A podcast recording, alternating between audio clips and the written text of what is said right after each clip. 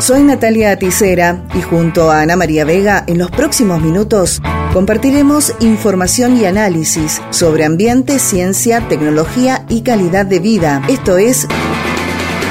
Conciencia Colectiva.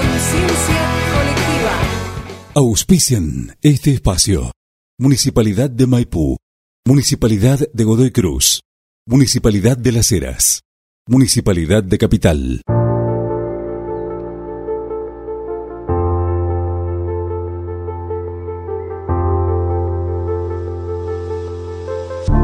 Bienvenidos y bienvenidas. Científicos, científicas y diplomáticos de casi 200 países iniciaron una reunión en Suiza para aprobar el informe de síntesis del panel intergubernamental sobre cambio climático de Naciones Unidas, que resumirá los hallazgos publicados durante siete años, marcará los principales peligros y dará la pauta de cómo actuar a los gobiernos. El documento integra y resume los hallazgos de los seis informes publicados por el IPCC durante el ciclo actual que comenzó en 2015, según informaron a través de un comunicado de prensa.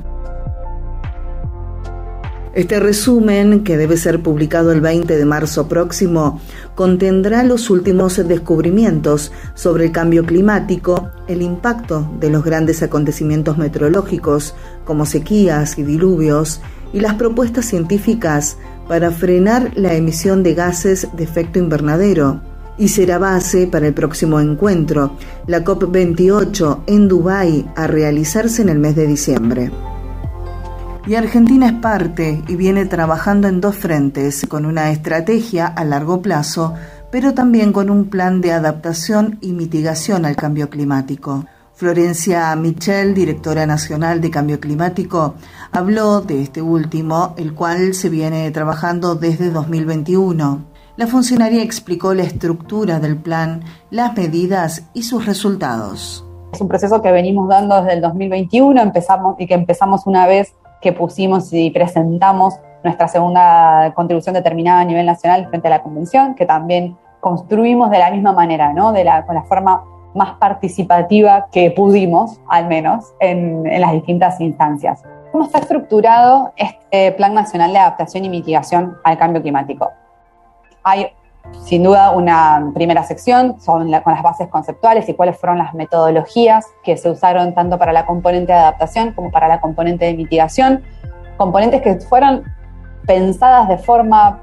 muy distinta. En la componente de adaptación teníamos un enfoque más regional, como les decía al principio, mientras que en la componente de mitigación el enfoque fue mucho más sectorial en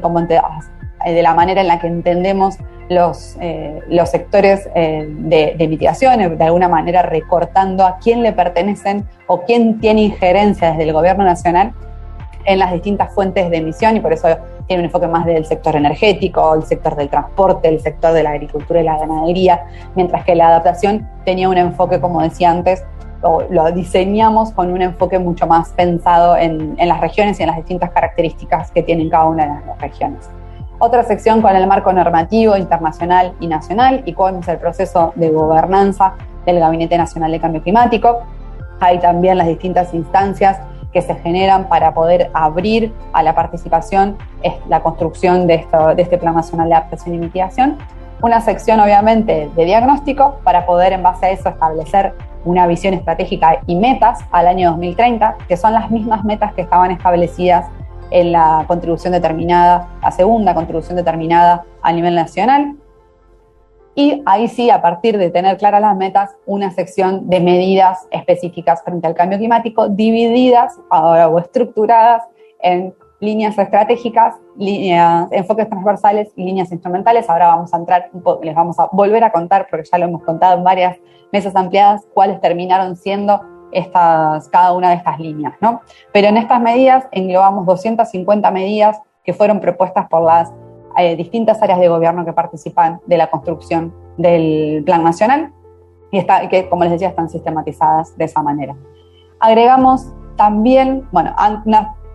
obviamente una vez con las medidas, eh, con las medidas en mano, lo que generamos fue un sistema de monitoreo. entonces hay una sección específica de cómo vamos a monitorear el, el progreso, no solo en la implementación de esas medidas, sino en los resultados que generan esas medidas. Y es quizás esta sección sobre la que más vamos a tener que trabajar eh, a futuro. Nosotros entendemos este Plan Nacional de Adaptación y Mitigación como un instrumento vivo, como un instrumento sobre el que tenemos que seguir trabajando. Sabemos que la ley, la ley 27.520 de presupuestos mínimos de adaptación y mitigación al cambio climático global, nos obliga a actualizar este plan como máximo cada cinco años. Pero en este entendimiento de que es un instrumento vivo, es nuestra intención poder seguir trabajándolo continuamente a sabiendas de que todavía tenemos que mejorarlo mucho realmente para poder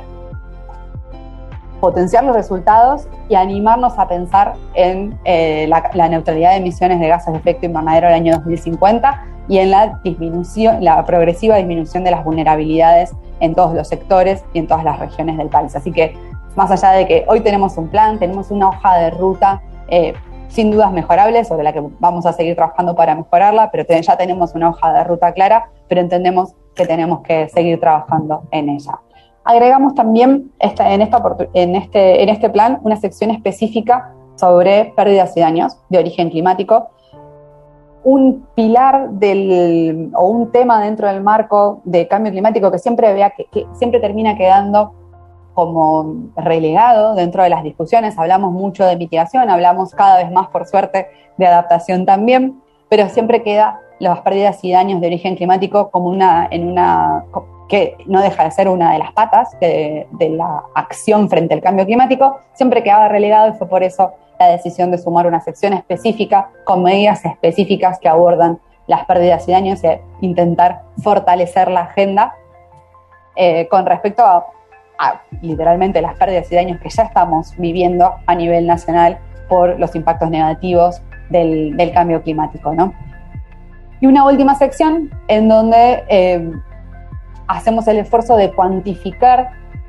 eh, económicamente los esfuerzos necesarios para poder cumplir con estas medidas, o sea, poder poner a disposición los, eh, o poder poner información respecto a los recursos necesarios para poder implementar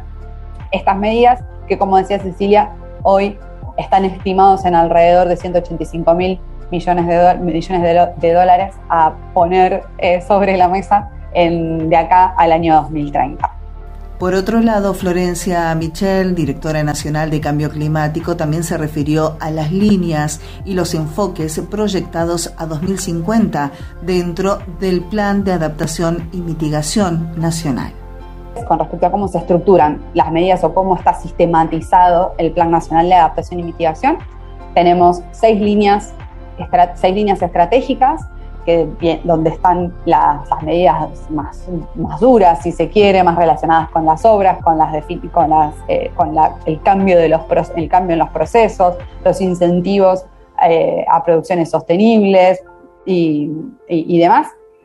Estas seis líneas estratégicas son la movilidad sostenible, la gestión sostenible de sistemas alimentarios y bosques, esto tiene que ver con todo el sistema eh, productivo, agrícola, ganadero y la gestión de los bosques nativos y el uso sostenible de los bosques nativos con una mirada más em,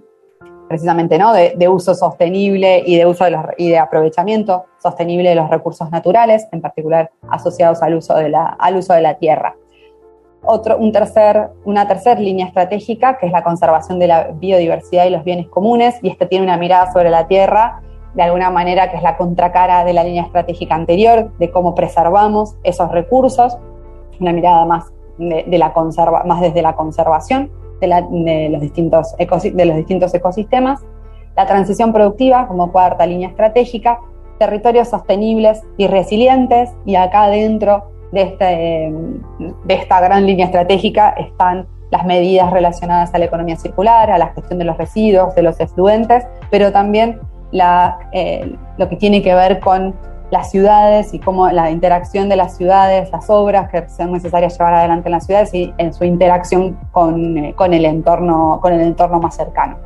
Y quizás eh, una de las, teniendo en cuenta las fuentes de emisión de Argentina para para la mitigación o para la componente de adaptación, quizás una de las líneas estratégicas más importantes, la transición energética y cómo progresivamente vamos eh, limitando las emisiones de gases de efecto invernadero de la, de la producción y consumo de, energía.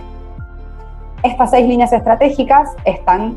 atravesadas por cuatro enfoques transversales, el género y diversidad, la gestión integral del riesgo, la salud y la transición justa. Y esto, lo, esto fundamentalmente tiene que ver con esta concepción que tenemos del Plan Nacional de Adaptación y Mitigación y que hemos consensuado con, con todos y todas, de que esto tiene que ser en realidad un plan de desarrollo, un plan que guíe el desarrollo que esperamos para la Argentina hacia el año 2030. Y para eso no solo tenemos que mirar las soluciones con la perspectiva del cambio climático, sino que tenemos que acompañarlo y generar eh, medidas, acciones que realmente den soluciones integrales a los problemas que tenemos. Y entendemos que no solo lo, que para eso no solo tenemos que mirarlo desde la perspectiva del cambio climático, como decía, sino también a través de estos enfoques eh, transversales. Y finalmente, cuatro líneas instrumentales que son las que sostienen o, generan las condiciones habilitantes para que estas medidas realmente se puedan implementar. Por un lado, el, el tener la acción para el empoderamiento climático, entendiendo que solo si como país nos ponemos detrás de este plan podemos, eh, y seguimos, no solo nos ponemos detrás, sino que lo seguimos construyendo y fortaleciendo, solo de esa manera vamos a poder realmente alcanzar los objetivos que nos propusimos. El, financiamiento para la transición, es decir, los recursos necesarios para poder llevar adelante estas medidas, recursos que no solo tienen que eh, venir desde, desde las propias arcas del gobierno nacional, reestructurando la forma en la que pensamos la definición, la definición de los presupuestos nacionales, sino también en el marco de las responsabilidades comunes pero diferenciadas, que para Argentina es uno de los grandes principios a la hora de pensar eh, las relaciones exteriores en, en todo lo que tiene que ver con lo ambiental, cómo desde los países desarrollados pueden facilitar líneas de financiamiento que nos permitan llevar adelante estas acciones. Un tercer, una tercera línea instrumental, el fortalecimiento institucional, generar las condiciones de base a, niveles a nivel de gobierno para poder, eh, para poder llevar adelante estas medidas, y la investigación, desarrollo e innovación, como una de las grandes potencialidades de nuestro país para poder hacer frente a la acción climática. Contamos con un sistema científico-tecnológico de, primer nivel que puede llevar adelante y puede seguir generando nuevas, eh, nuevas tecnologías, entendiendo la tecnología no solo como tecnología de punta, que sin duda nuestro país está eh,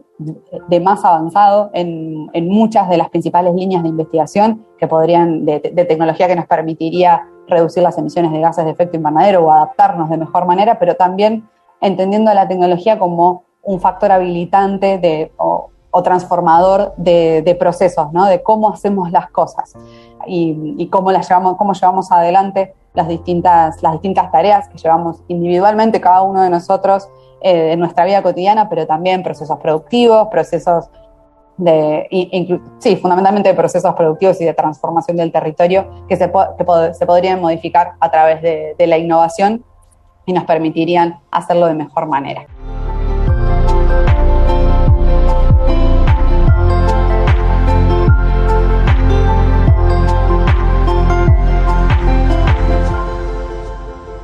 Auspiciaron este espacio. Municipalidad de Maipú. Municipalidad de Godoy Cruz. Municipalidad de Las Heras. Municipalidad de Capital. Esto fue Conciencia Colectiva.